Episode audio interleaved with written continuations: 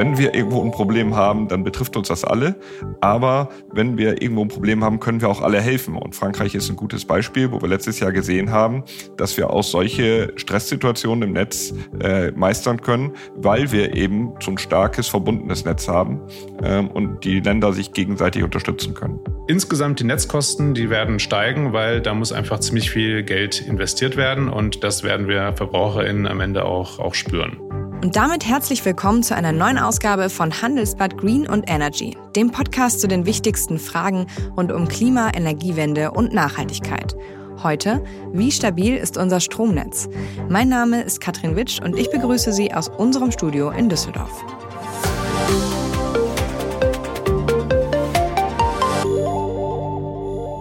Das Stromnetz war im vergangenen Jahr eines der wichtigsten Themen überhaupt. Die Angst vor Ausfällen war groß. Am Ende ist es trotz der Probleme unseres Nachbarn Frankreich glimpflich ausgegangen. Trotzdem stellt sich natürlich die Frage, wie stabil ist unser Stromnetz überhaupt? Vor allem, wenn man bedenkt, dass in den nächsten Jahren Millionen von Wärmepumpen, Solaranlagen, Elektroautos und Ladeboxen daran angeschlossen werden sollen. Experten sagen, dass es dafür vor allem ein größeres und stärkeres Netz braucht. Aber der Ausbau geht seit Jahren kaum voran. Woran liegt das und wie lässt sich unser Stromnetzproblem lösen? Darum geht es heute in unserer neuen Folge Handelsblatt Green und Energy. Und sprechen möchte ich jetzt erstmal darüber mit Tim Meyer-Jürgens. Er ist der Deutschlandchef des niederländischen Netzbetreibers Tenet, einem der großen vier Übertragungsnetzbetreiber hier in Deutschland.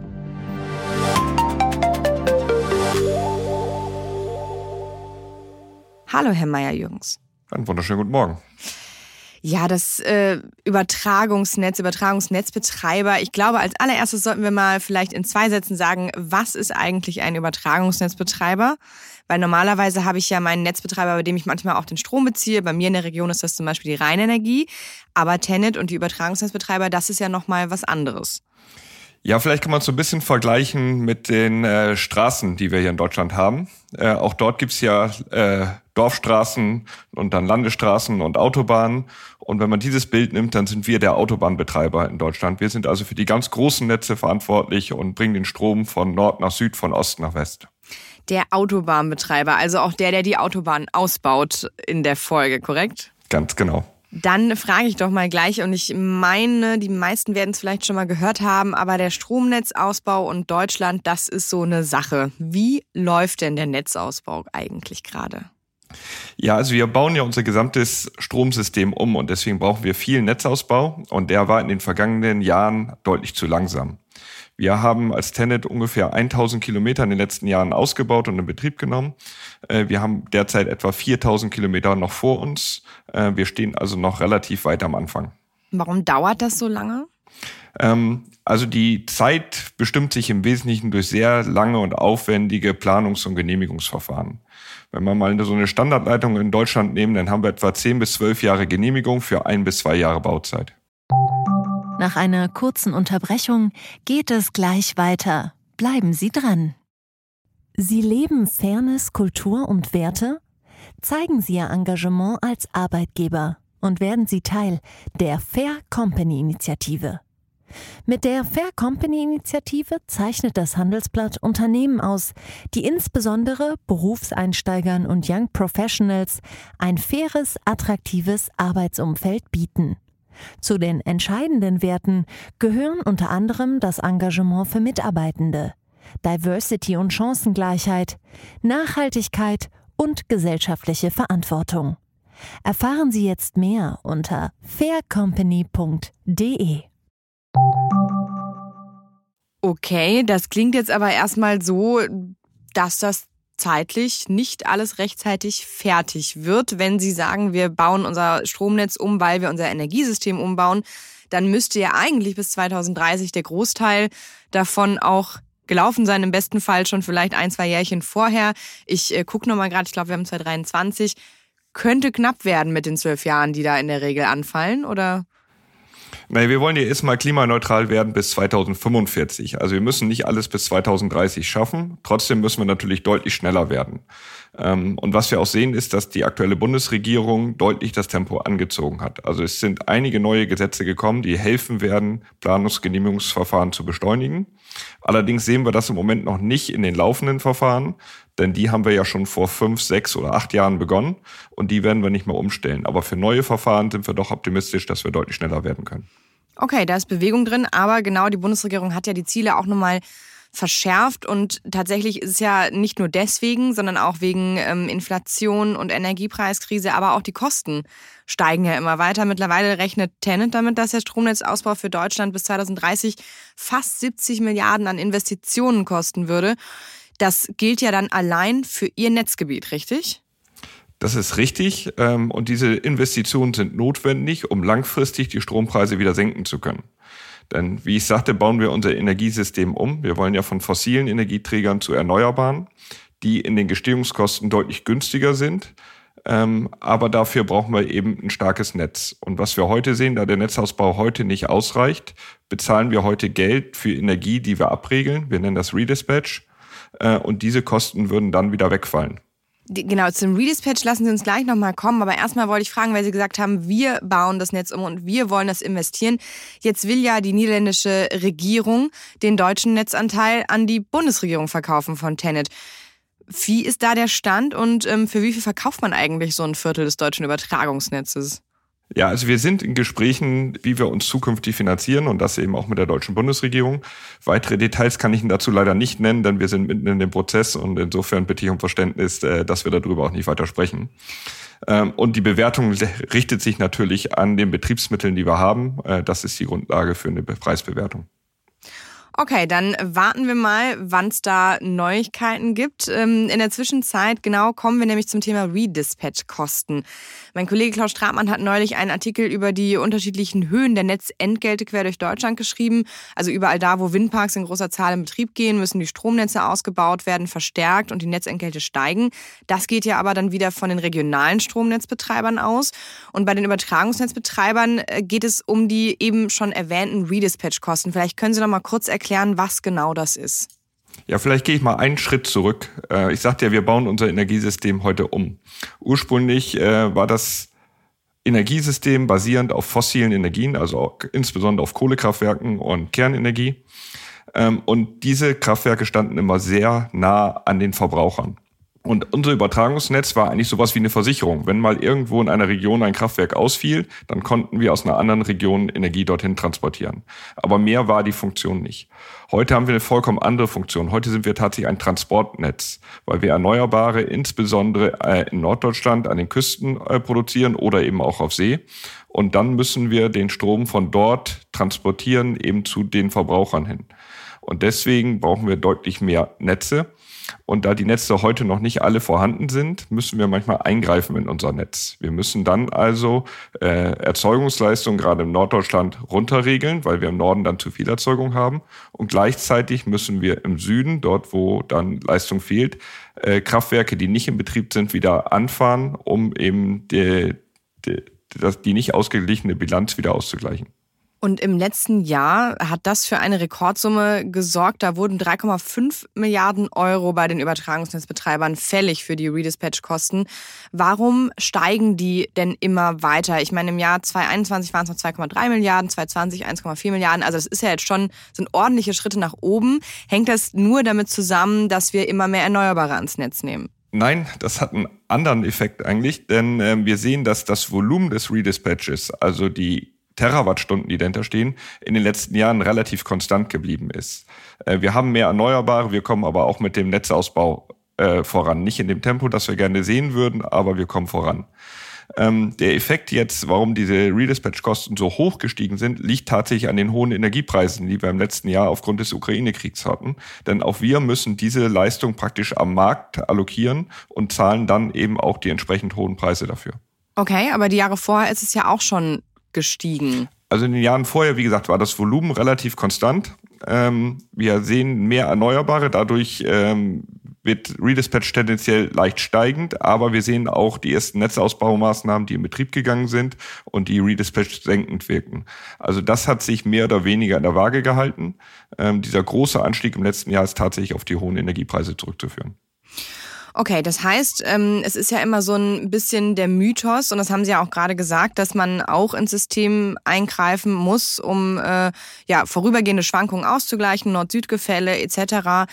Ähm, jetzt hält sich ja aber die Behauptung, dass es eben die zusätzlich vielen Erneuerbaren das Stromnetz auch belasten und dass deswegen natürlich diese Redispatch-Kosten ansteigen. Sie sagen, das ist eigentlich nicht der Fall, aber wie sehr belasten eigentlich die Erneuerbaren unser Stromnetz? Oder ist das wirklich immer nur so ein Gerücht? Weil Sie haben eben gesagt, die Kraftwerkslandschaft hat sich natürlich verändert. Wir hatten früher ein paar große Kraftwerke, jetzt haben wir Millionen von Anlagen. Also ich glaube, um Pfingsten rum ist die drei Millionste Solaranlage ans Netz gegangen.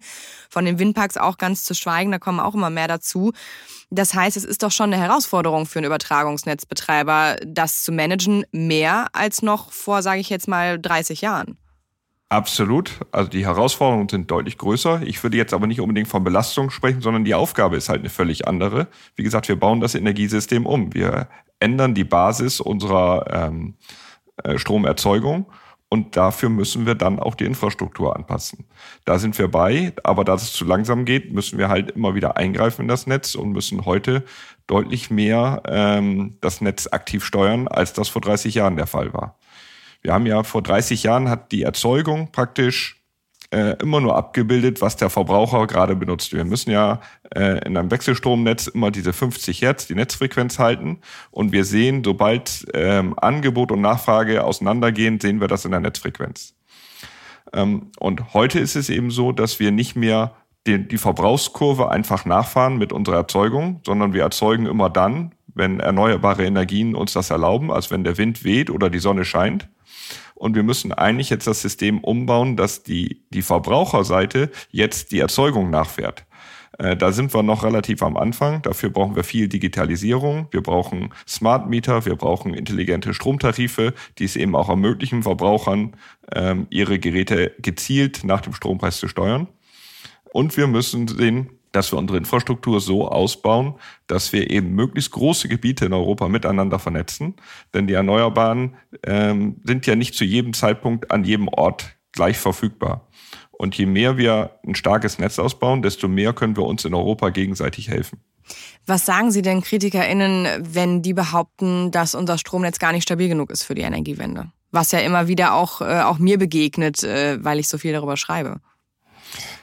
Also wenn man sich mal anguckt, äh, unsere Verfügbarkeitszahlen, äh, die wir im Übertragungsnetz in den letzten Jahren haben, dann werden Sie sehen, die sind in jedem Jahr bei 100 Prozent gewesen. Also im Übertragungsnetz haben wir für den Kunden keine relevanten Ausfälle gehabt.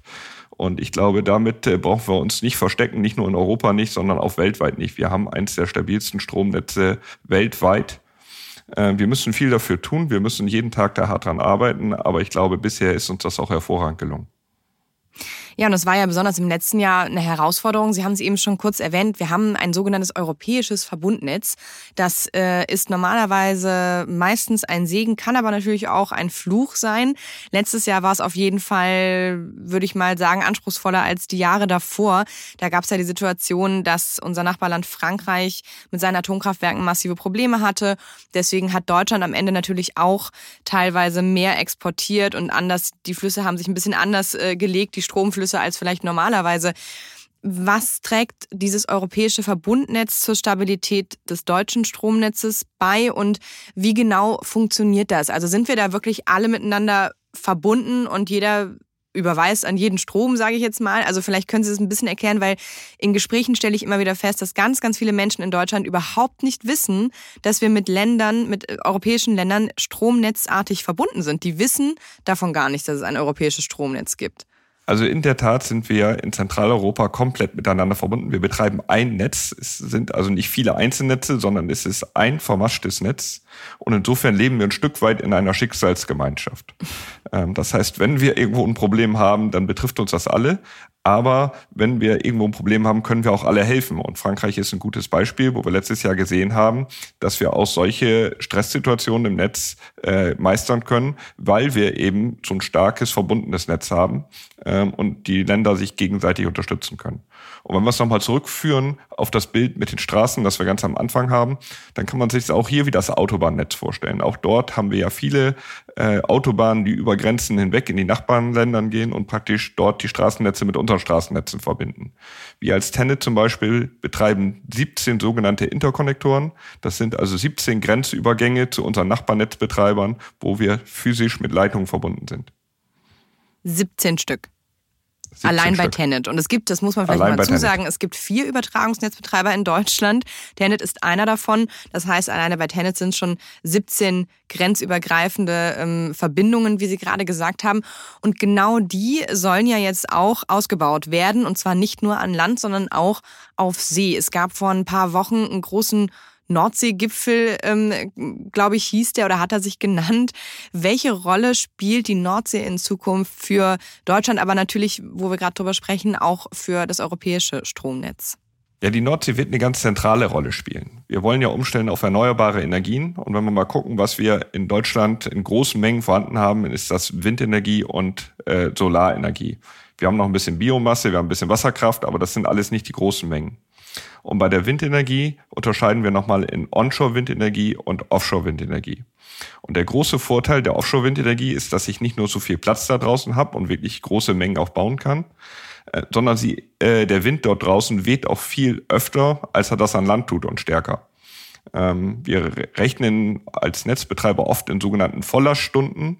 Äh, wir tun also so, als wenn eine Anlage mit voller Leistung einspeist und gucken dann, wie viele Stunden im Jahr kann sie das. Und wenn wir an Land gucken, dann liegen wir so zwischen 1000 und 2000 Stunden, wohingegen wir äh, auf der Nordsee etwa 4 bis 5000 Stunden in, in der Spitze sehen. Man sieht also, das ist deutlich mehr Verfügbarkeit und deswegen wird die Nordsee für uns so zentral werden. Ähm, und wir können über die Nordsee eben nicht nur Windenergie anschließen, sondern uns auch sehr gut mit unseren europäischen Nachbarn vernetzen.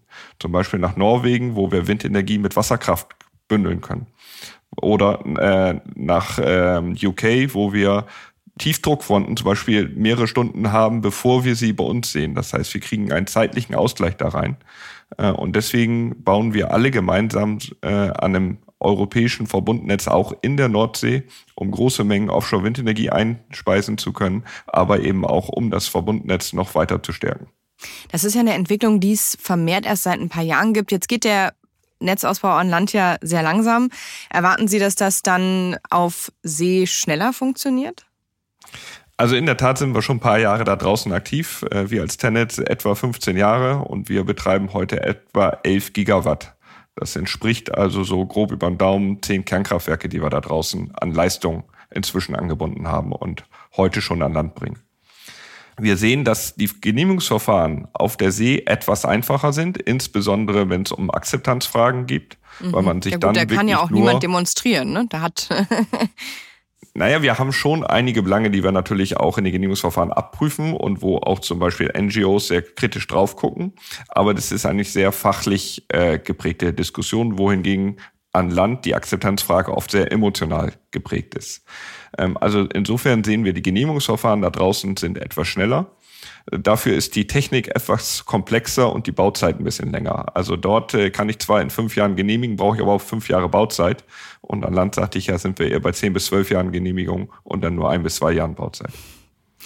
Aber das ist ja jetzt was, dieses Nordsee-Projekt, was dann wieder im Norden sitzt. Und Sie haben ja am Anfang des Gesprächs schon einmal erwähnt, dass der Norden schon jetzt zu viel Energie hat, beziehungsweise streckenweise das ja gar nicht alles abtransportiert werden kann, weil der Stromnetz am Land nicht vorangeht. Das heißt, wenn wir dieses Problem innerhalb Deutschlands jetzt mal gedacht nicht lösen, dann bringt uns ja auch eigentlich die Nordsee als Kraftwerk wenig, oder? Das ist schon richtig. Der Netzausbau an Land ist natürlich äh, die Grundlage für alles. Also wir brauchen starke Verbindungen an Land.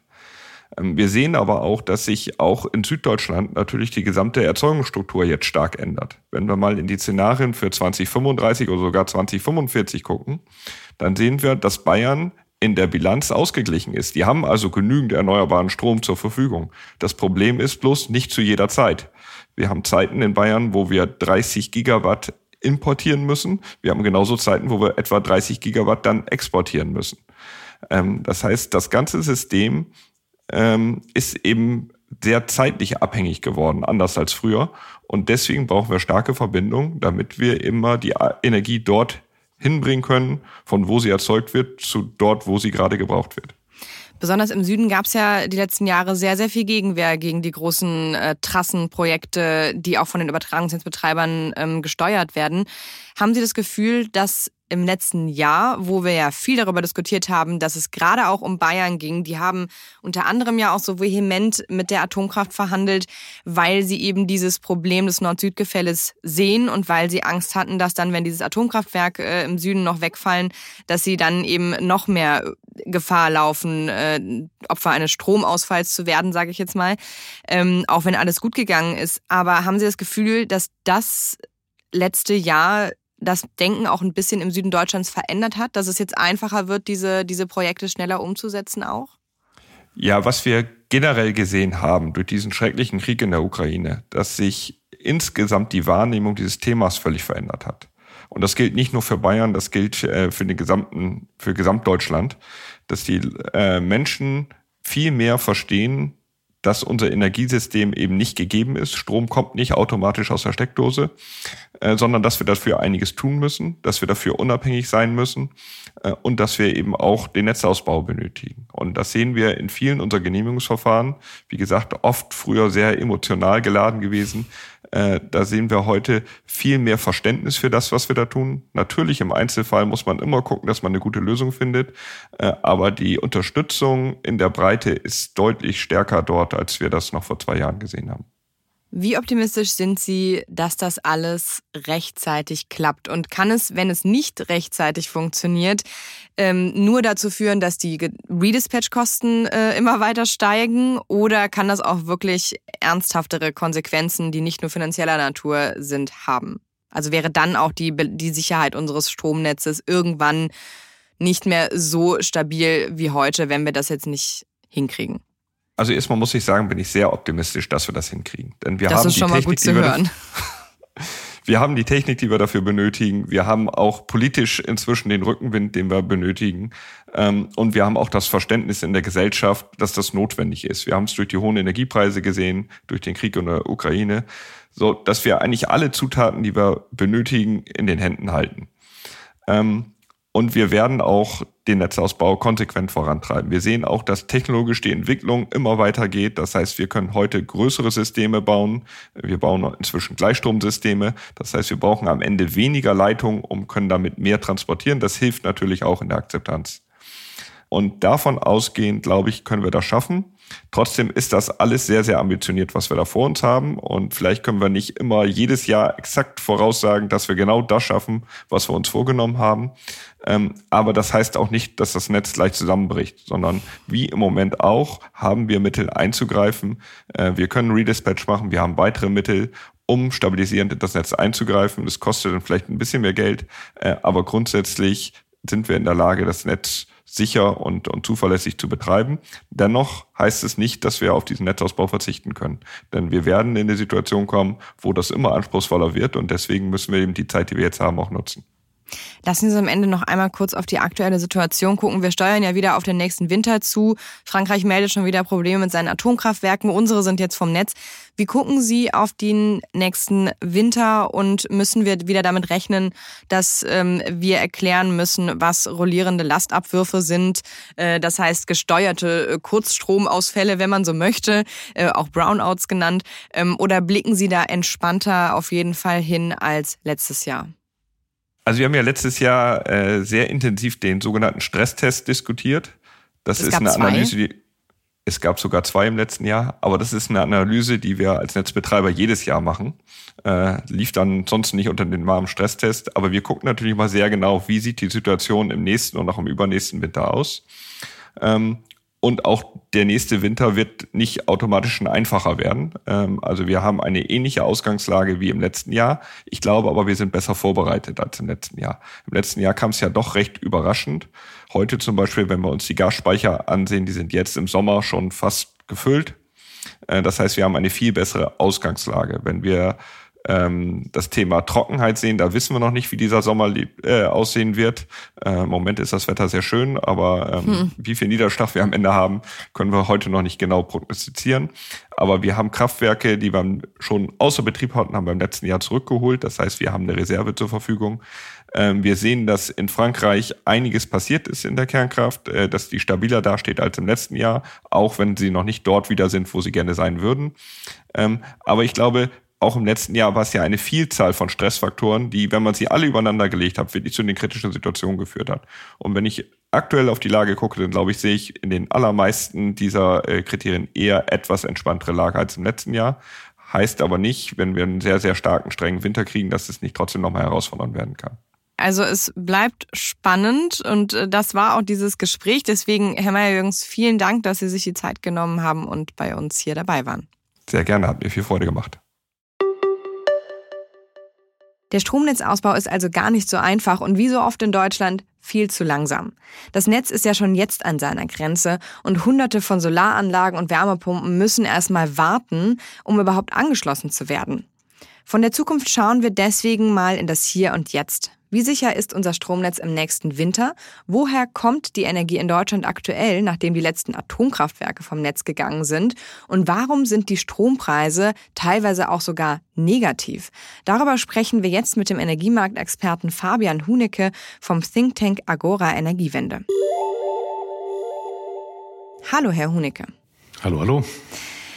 Vor zwei Wochen hat Jens Spahn, aktuell klimapolitischer Sprecher der CDU, sich auf Twitter sehr darüber aufgeregt, dass wir im Juni laut der Bundesnetzagentur mehr Strom als sonst aus dem Ausland eingekauft haben. Ich zitiere mal kurz. Teure Strompreise, Standort unter Druck, mehr Abhängigkeiten, mehr CO2-Ausstoß als nötig. Das ist die Energiebilanz der Ampel. Danke für nichts, hat er geschrieben. Das hat nicht nur er geschrieben, sondern auch die Bild-Zeitung und noch eine andere rechtsextreme Partei, die mit den drei Buchstaben auch. Ist das tatsächlich die Schuld der Ampel? Nein, das kann man so, kann man so nicht sagen. Das ist einfach ein ganz normales Wesensmerkmal von einem europäischen integrierten Stromsystem. Im Winter haben wir den Franzosen ausgeholfen, als die Kernkraftwerke nicht liefen. Und jetzt ähm, im Sommer, wo ein bisschen günstiger Strom andernorts verfügbar ist, importieren wir mehr. Das ist ganz normal, dass das mal ein bisschen hin und her schwankt. Wir hatten uns das auch mal angeschaut, was das eigentlich für ein Strom ist, den wir da importieren. Das etwa die Hälfte davon kam im Juni aus erneuerbaren Energien, ein Viertel kam aus der Kernkraft und der Rest vom Rest. Ähm, und äh, das ist also nichts, was man verteufeln muss, eine ganz normale, ganz normale ähm, Eigenschaft eines integrierten europäischen Strommarktes. Vielleicht erklären Sie das mal kurz. Warum kaufen wir denn Strom von außen, nur weil er günstiger ist oder weil wir ihn brauchen? Das hörte sich gerade so an, wir kaufen den, weil er günstiger ist. Genau, also das ist grundsätzlich genau der, die Idee. Wir könnten in Europa unsere ganzen Strommärkte alle national organisieren. Was würde dann passieren? Wir müssten alle für jede Situation immer genug Leistung vorhalten. Wir müssten viel mehr Kraftwerke bauen, um sozusagen alleine klarzukommen. Viel leichter wird es, wenn man sich gegenseitig aushilft in Situationen, in denen also wir in Deutschland ein teures Kraftwerk nutzen müssten, um die Stromversorgung sicherzustellen. Ähm, dann ist es günstiger, eben den Strom lieber zu importieren, anstatt statt ihn selbst zu erzeugen. Und äh, das ähm, genau ist letztlich eine Maximierung der volkswirtschaftlichen Wohlfahrt, die dahinter steht. Die Idee, nicht mehr Geld auszugeben als notwendig, um diesen Strom in Europa zu produzieren. Und das geht gelingt gemeinsam in Europa besser als jeder für sich alleine. Und das geht mal in die Richtung, mal in die Richtung. Jetzt haben ja auch viele behauptet, dass der Strom teurer geworden ist, seit die Atomkraftwerke abgeschaltet wurden. Wir erinnern uns, die letzten drei sind ja am 15. April vom Netz gegangen unter großem Protest aus vielen Reihen. Wie haben sich die Strompreise seitdem entwickelt? Der Strompreis ist von so vielen Faktoren abhängig, dass man jetzt die Entwicklung des Strompreises seit April bis heute jetzt nicht singulär auf ein Ereignis äh, zurück, zurückführen kann. Grundsätzlich sind die Strompreise nämlich eher gesunken, aber man muss schon sagen, dass die Kernkraftwerke ähm, sehr kostengünstig Strom am kurzfristigen Markt bereitstellen und äh, dadurch, dass sie nicht mehr da sind, tendenziell der Strompreis gestiegen ist. Nun ist es aber nichts, ähm, was überraschend kam. Wir haben ja vorgesorgt, haben den, den Kernkraftstrom über letzten mehrere Jahre durch ähm, erneuerbaren Strom überkompensiert. Es ist also nicht so, dass plötzlich der Kernkraftstrom weg war, sondern das war alles schon eingepreist. Und dadurch, dass es schon eingepreist war, ähm, merken wir das jetzt auf der Stromrechnung auch nicht. Wie hoch ist denn der Anteil der Erneuerbaren an der aktuellen Stromversorgung? Sie haben das ja eben schon ein bisschen angedeutet. Wir kaufen auch viel Erneuerbare aus dem Ausland. Wie hoch ist er denn mittlerweile in Deutschland? Also je nachdem, wie das Wetter so mitspielt und wie hoch die Stromnachfrage dieses Jahr ist, ist so die Frage, sind wir über oder unter der Hälfte von unserer Stromerzeugung. Ähm, das könnte so ungefähr bei 50 Prozent am Ende landen, wäre so die Idee. Und das ist aber sehr stark vom Wetter abhängig. Da hat man mal ein windiges Jahr und mal ein sonniges Jahr und meistens ein bisschen weniger. Also etwa 50 Prozent. Ähm, da werden wir wahrscheinlich am Ende des Jahres landen. Genau. Jetzt haben wir ja vor ein paar Wochen gesehen, dass der Strompreis sogar ins Negative ein paar Stunden gegangen ist. Das war ein Wochenende an einem Sonntag. Was hat es damit auf sich? Was haben die Erneuerbaren damit zu tun? Ja, diese, diesen besonderen Effekt negativer Strompreise, den kennen wir in Deutschland schon seit sehr langem. Das ist in den letzten Jahren aber ein bisschen zurückgegangen. Deswegen ist es auch so ein bisschen aus den Medien verschwunden. Letztes Jahr hatten wir zum Beispiel 69 Stunden negative Strompreise von 8.760 Stunden im Jahr. Es hat also nicht so viel ausgemacht. Das ist insgesamt mit, der, mit dem Ausstieg aus der Kernkraftwerk weniger geworden. Und dieses Jahr ist wieder mehr geworden. Also jetzt hatten wir schon Zählerstand heute 112 negative Strompreise, also mehr als im letzten gesamten Jahr, ist also wieder mehr geworden. Das ähm, typische Verhalten jetzt aktuell ist, morgens ähm, kurz bevor die Sonne aufgeht, die Leute fangen an Strom zu verbrauchen, da steigt der Strompreis erstmal ein bisschen. Dann, wenn die Sonne aufgeht, die Photovoltaikanlagen Strom produzieren, dann sinkt der Strompreis wieder. Und wie weit er sinkt, das hängt davon ab, wie viel Strom verbraucht wird und wie gut die Sonne scheint und ob vielleicht gleichzeitig noch ein bisschen Wind weht. Und wenn richtig ähm, in der Mittagsstunde, zum Beispiel am Wochenende oder am Feiertag, die, ähm, die Stromnachfrage niedrig ist, aber viel erneuerbare Einspeisung da ist, dann wird der Strompreis sehr niedrig. Manchmal geht er auf kurz über Null, manchmal auf Null und manchmal auch unter Null. Und das ist jetzt äh, viel häufiger wieder passiert. Ähm, und äh, er ist auch wieder tiefer gesunken. Also negative Strompreise sind noch negativer geworden, als sie es im letzten Jahr waren.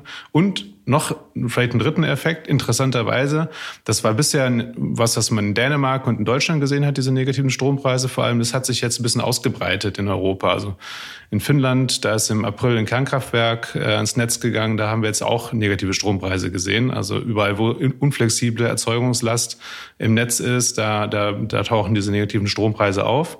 Die sind super interessant, sich anzugucken, aber man darf sie also nicht überbewerten. Es ist halt ähm, ja, bei 8067 Stunden im Jahr, die Durchschnittspreise sind letztlich relevant für uns Stromverbraucher. Und ähm, da muss man jetzt sozusagen ja, sich nicht ins Boxhorn jagen lassen mit irgendwelchen Nachrichten, dass wir hier den Strom verscherbeln und äh, dafür auch noch was zahlen müssen oder so. Das geht ähm, genau im im Großen und Ganzen sollte man das einordnen und die Durchschnittspreise sich anschauen, die übers Jahr auftreten und nicht so singuläre Ereignisse skandalisieren. Das heißt, wir haben ja mehr Strom, als wir brauchen in diesen Momenten, die in der Tat äh, verglichen an äh, der Gesamtstromnachfrage sehr, sehr gering sind. Warum dann nicht einfach die Anlagen wie Wind und Solar äh, kurzfristig abschalten, wenn man den Strom nicht braucht? Also das Ideal wäre natürlich, den Strom zu speichern in der Zeit, in der man ihn nicht braucht. Dann hätten wir das Problem ja gar nicht. Aber da sind wir ja auch noch weit von entfernt. Ja, also äh, einige Anlagen, die, die Strom erzeugen, wenn der Preis negativ ist, die können einfach nicht weiter abschalten. Das sind also unflexible Kraftwerke oder Kraftwerke, die zum Beispiel, weil es ein Fernwärmenetz eine Wärmenachfrage gibt, äh, einfach dann gekoppelt an diese Wärmenachfrage einfach laufen und deswegen den Strom einfach erzeugen, egal zu welchem Preis. Dann gibt es einige erneuerbare Energien, die werden bereits abgeschaltet. Deswegen sieht man auch, dass dieser Strompreis häufig bei Null kleben bleibt, weil dann die Vermarkter von Windenergie und Photovoltaik sagen, na hier draufzahlen möchte ich nicht. Ähm, es gibt aber einige erneuerbare Energienanlagen, wo dieses Preissignal nicht durchgereicht wird, weil ähm, es entweder weil es eine Förderung gibt, so wenn ich sage, ich, ich kriege eine Marktprämie von 20 Euro die Megawattstunde ausbezahlt, dann sage ich, na gut, wenn ich 10 Euro zahlen muss, dann, ähm, um den Strom zu verkaufen, habe ich im Delta immer noch 10 Euro Profit gemacht. Ja, lohnt sich, okay, mache ich. Und dann gibt's noch die Anlagen, die äh, vielleicht bei, bei Ihnen oder, oder bei mir auf dem Dach äh, sind, äh, die gar nicht so auf diese Strompreissignale reagieren, sondern aufgrund von Eigenverbrauch fahren und ähm, gar nicht so richtig auf dieses Strompreissignal reagieren.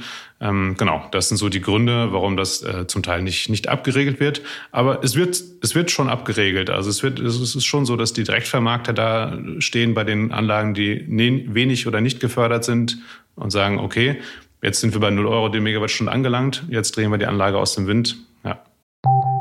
Nach einer kurzen Unterbrechung geht es gleich weiter. Bleiben Sie dran. ChatGPT und andere Technologien verändern unsere Arbeitswelt rasant.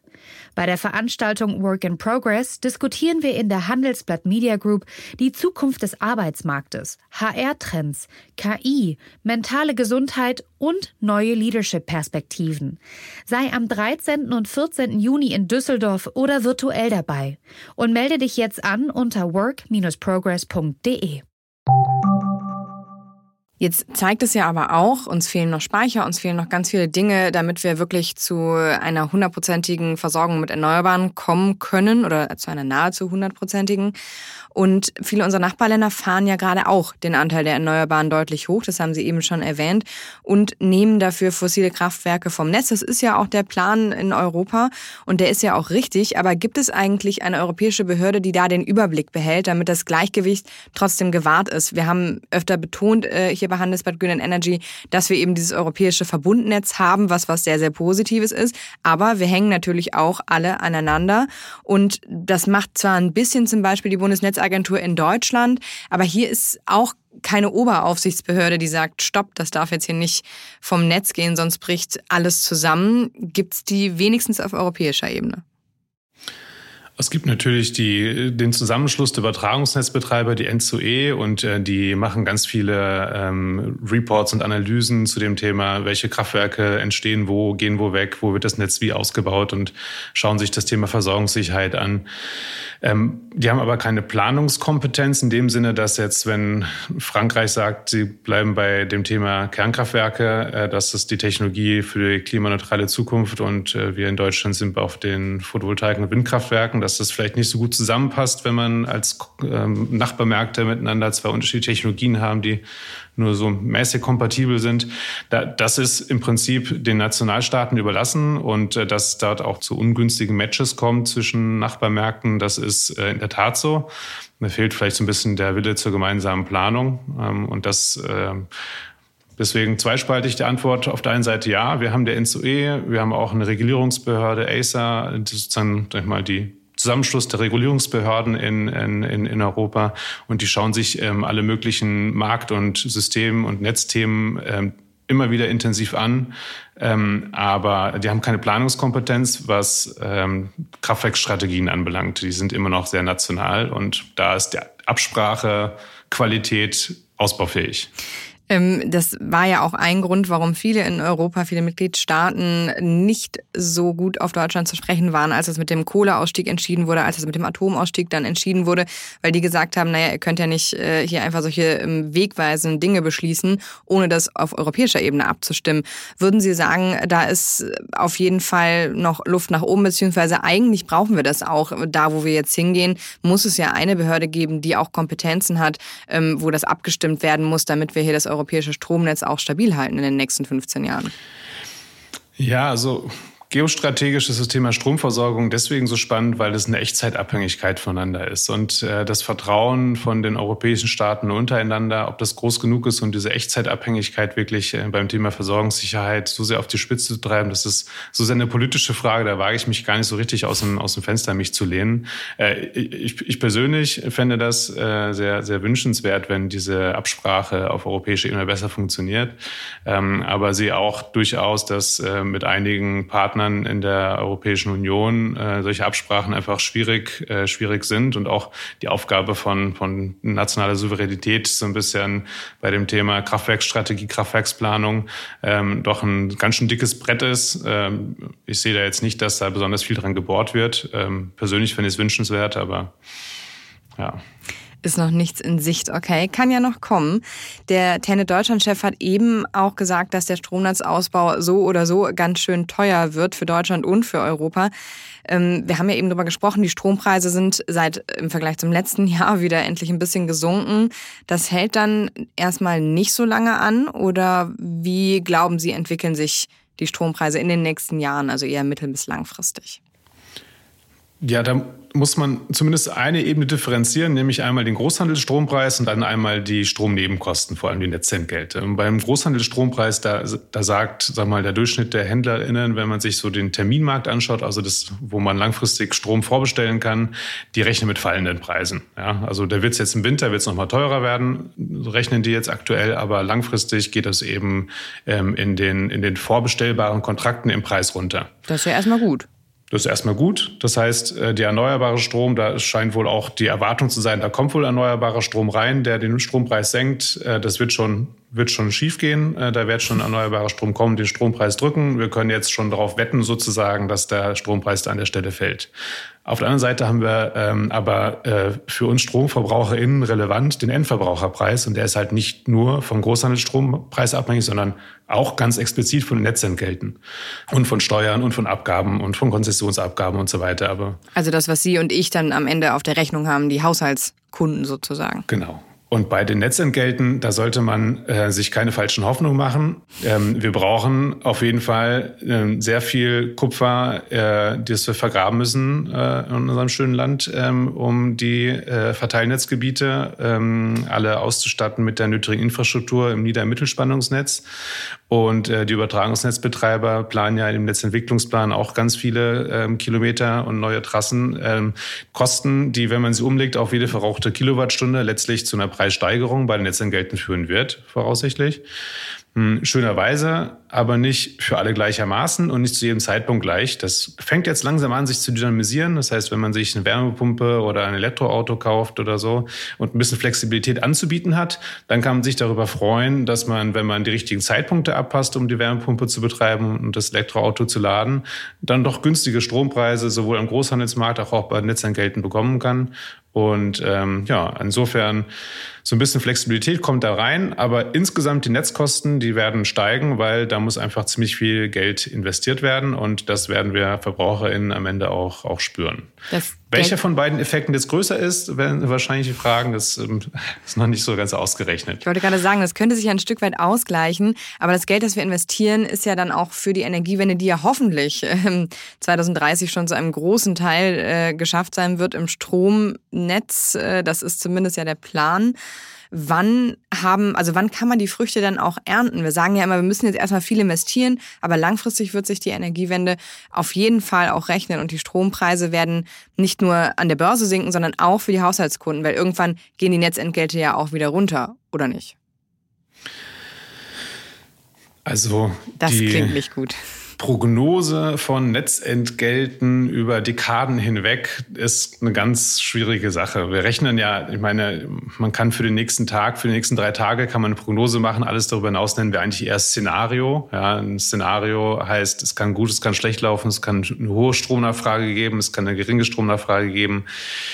Und ähm, die Netzentgelte in der Phase, die man sich noch traut abzuschätzen in der Energiesystemforschung, ist erstmal jetzt beim Aufbau, dass es teurer wird. Das ist äh, 2030, in den 2030ern irgendwann die Netzentgelte vielleicht auch wieder sinken oder in den 2040ern. Das ist jetzt eine Karotte, die möchte ich niemandem vor die Nase halten. Das ist zu ungewiss, um da wirklich ganz, ganz äh, sicher was zu sagen zu können. Hm. Okay. Tut mir leid. Das macht nichts, ist ja nur die Wahrheit. Dann müssen wir uns auf etwas höhere Strompreise einstellen und hoffen einfach, dass der Börsenstrompreis so weit runtergeht, dass sich das ausgleicht mit den steigenden Netzentgelten, haben wir heute gelernt. Vielen Dank für das Gespräch, Herr Hunicke. Besten Dank auch. Hat Spaß gemacht. Das war Handelsblatt Green und Energy für diese Woche.